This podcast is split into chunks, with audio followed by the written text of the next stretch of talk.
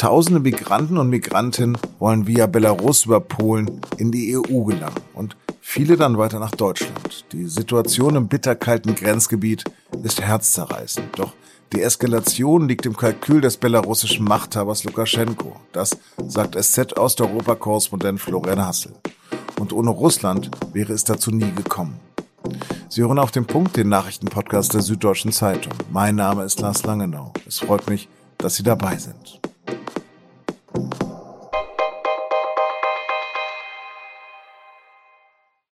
Es sind zutiefst verstörende Bilder. Matschiger Boden, mitten auf Waldlichtungen, Stacheldraht, frierende Migranten, Polizei und Militärs, die langsam die Geduld verlieren. Die Situation an der langen grünen Grenze zwischen Polen und Belarus spitzt sich immer weiter zu. Hunderte, wenn nicht tausende Migranten harren dort aus und versuchen, die Sperranlagen in die Europäische Union zu überwinden. Vor schwer geschützten Einheiten skandieren sie klar ihr Ziel, wohin sie wollen.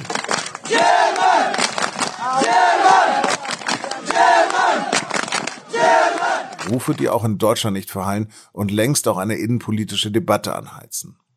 Es ist eine ganz fiese politische Methode, die man auf jeden Fall unterbinden muss, meint etwa Innenminister Seehofer von der CSU. Und weiter, wir nennen das hybride Bedrohung, wo Menschen benutzt werden, um die EU und besonders Deutschland zu destabilisieren. Das darf sich nicht durchsetzen auf der Welt.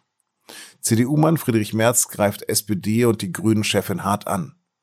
Sowohl Herr Scholz als auch Frau Baerbock mit ihrem profunden Wissen des Völkerrechts sollten sich in dieser Frage klar äußern und sagen, wie sie sich die Hilfe und Unterstützung für Polen vorstellen. Und Pro Asyl fordert von der Ampel eine humanitäre Lösung. Auf polnischer Seite sind inzwischen Zehntausende Sicherheitskräfte aufgefahren. Mit Lautsprecherdurchsagen warnen sie die Menschen. Attention, attention. The police border Angeblich sollen bereits Schüsse gefallen sein. Seit Tagen gibt es Berichte von Menschen, die dort ohne Hilfe erfrieren. Abermals haben viele Menschen bei Minusgraden die Nacht in Zelten im Wald verbracht und können noch nicht einmal ihre hygienischen Grundbedürfnisse befriedigen. Laut polnischen Angaben kommen viele von ihnen aus Krisengebieten wie Afghanistan und Irak und immer wieder versuchen größere Gruppen die Zaunanlagen von Belarus nach Polen zu durchbrechen.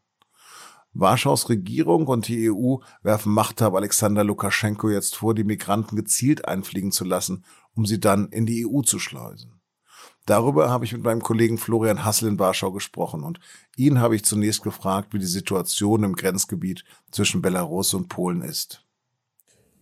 Na, Sie haben eine Situation an einer 400 Kilometer langen Grenze zusammenzufassen, ist natürlich schwierig. Es gibt jetzt Brennpunkte oder einen Brennpunkt, von dem wir wissen, wo gestern diese Hunderte oder auch Tausende, je nach den Informationen und Bildern, die man sich zusammenreimen konnte, an einer Grenzstelle aufflammten.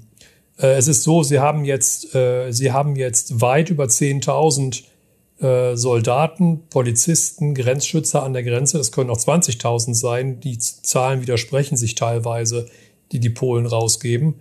Äh, wenn sie 20.000 Männer auf 400 Kilometer verteilen, ist es trotzdem äh, relativ wenig. Äh, sie haben eine, eine Sperrzone von drei Kilometern, wo weder Journalisten noch Beobachter noch Hilfsorganisationen rein dürfen. Und deswegen äh, wissen wir von der polnischen Seite relativ wenig. Äh, und die Belarussen bringen mit Bussen, mit LKWs, äh, mit, mit Spezialeinheiten der, der, der Innentruppen die Migranten an die Grenze. Teilweise organisieren die das selber und werden dann gezielt auch dahin geführt. Das sah man gestern auch sehr schön bei einigen Bildern tatsächlich an den Zaun, der teilweise in diesen Waldgebieten auch noch völlig ungesichert ist. Was wissen Sie denn über die belarussischen Einheiten, die die Menschen dirigieren sollen? Äh, es sind Einheiten des belarussischen Grenzschutzes und des Innenministeriums. Ähm, teilweise werden die namentlich genannt und es gibt schon aus den letzten Monaten, muss man sagen, eine ganze Reihe von Details, welche Einheiten da beteiligt sind. Äh, das führt jetzt zu weit. Von gestern gibt's aber jetzt schon und auch von heute Aufnahmen, wo sie die Belarussen auch sehen. Beispielsweise waren gestern bei Bildern, die das äh, polnische Verteidigungsministerium mit Hubschrauber oder Drohne gemacht hat, sahen sie dezidiert, wie die belarussischen Militärs mit Uniform und Waffe ein paar Meter hinter den, in dem Falle Hunderten von Migranten standen, während die versuchten, äh, den Zaun niederzureißen äh, und den Stacheldraht äh, zu durchbrechen. Ähm, also es ist nicht so, als wenn es jetzt sich hier um Gerüchte handelt, sondern man hat mittlerweile, muss man sagen, handfestes Beweismaterial. Andererseits ähm, gibt es Berichte darüber, dass die äh, polnische Armee zu Pushbacks greift. Können Sie da was drüber sagen? Das ist nicht die polnische Armee in der Regel, sondern es ist der polnische Grenzschutz in erster Linie, wobei mittlerweile auch 10.000 Soldaten an der Grenze im Einsatz sind.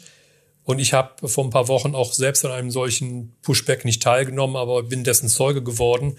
Äh, das ist so, dass entweder die Migranten direkt an der Grenze aufgegriffen werden oder sie werden aufgegriffen und gefunden, wenn sie aus der Sperrzone, aus dem Gebiet des Ausnahmezustandes raus sind. Und da gibt es zwei Möglichkeiten. Entweder haben sie sich gut, äh, gut organisiert und sind sehr reich und werden erfolgreich aus ihrer Sicht von Schleppern aufgenommen, mit Autos, LKWs, Minibussen und weiter nach Deutschland gebracht.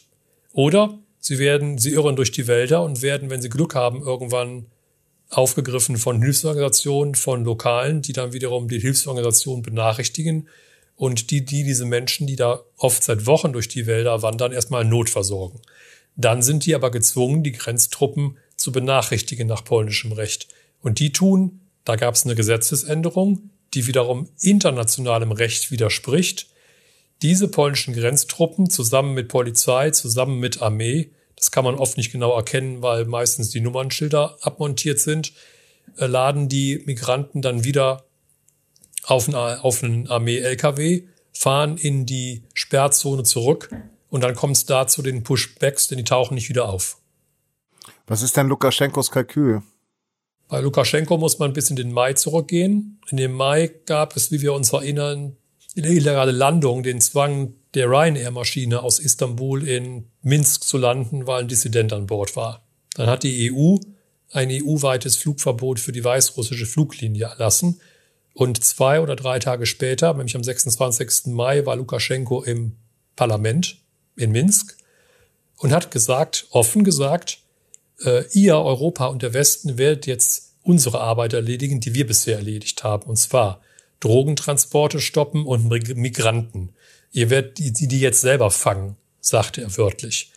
Äh, und danach hat er einen, nach mittlerweile mehreren Berichten und Recherchen, schon vor Jahren zusammen mit dem russischen Geheimdienst FSB entworfenen Plan, nämlich die EU durch Migrantenströme zu destabilisieren, praktisch unmittelbar angefangen umzusetzen mit von ihm gegründeten Reisebüros, mit der Mitwirkung der Konsulate, äh, mit Mitwirkung auch von Russland, denn es ist mittlerweile so, dass eine ganze Reihe von den Migranten, die gefasst werden, will ich mal sagen, zunächst in Russland waren und dann nach Belarus weitergekommen sind oder die, oder die zuerst nach Russland geflogen sind und von da aus dann weiterkamen.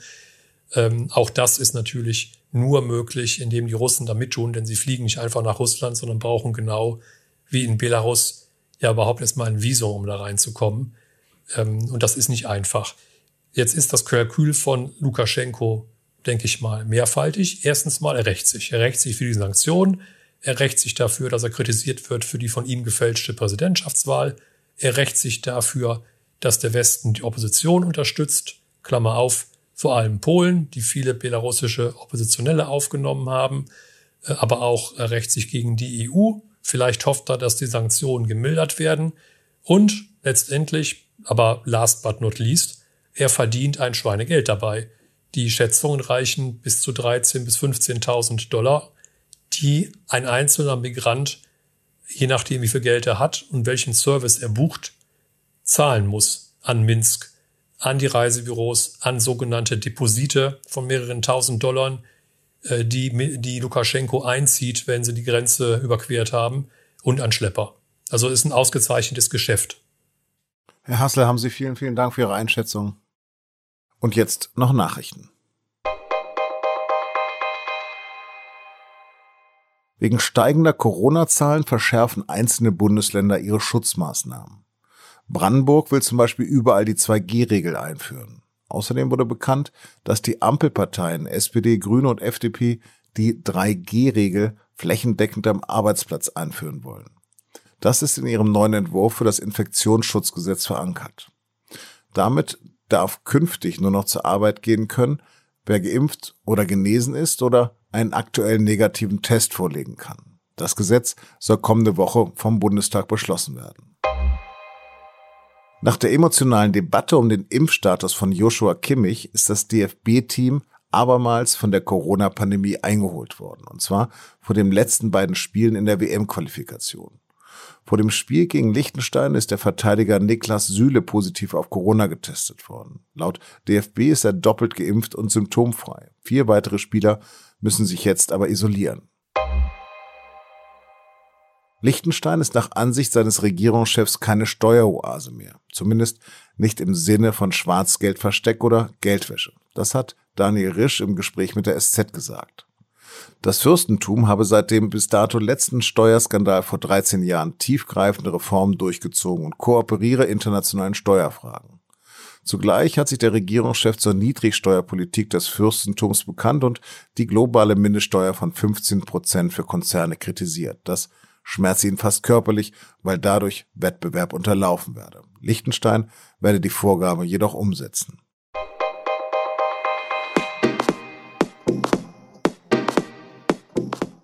Der 9. November gilt ja als deutscher Schicksalstag. Rückwärts gesehen sind da der Jahrestag des Mauerfalls 1989, 1938 die Reichspogromnacht, 1923 der Hitlerputsch und 1918 das Ende der Monarchie und die Ausrufung der Republik. Jetzt hat sich der Zentralrat der Juden erneut dagegen gewandt, am 9. November gleichzeitig all diese Ereignisse der deutschen Geschichte zu gedenken. Das Datum soll ein nationaler Gedenktag für die Opfer der Shoah werden. Mehr dazu in der SZ von Mittwoch und die können Sie bereits ab 19 Uhr in der digitalen Ausgabe lesen. Redaktionsschluss für Auf den Punkt war 16 Uhr. Vielen Dank fürs Zuhören und Dos Vidania.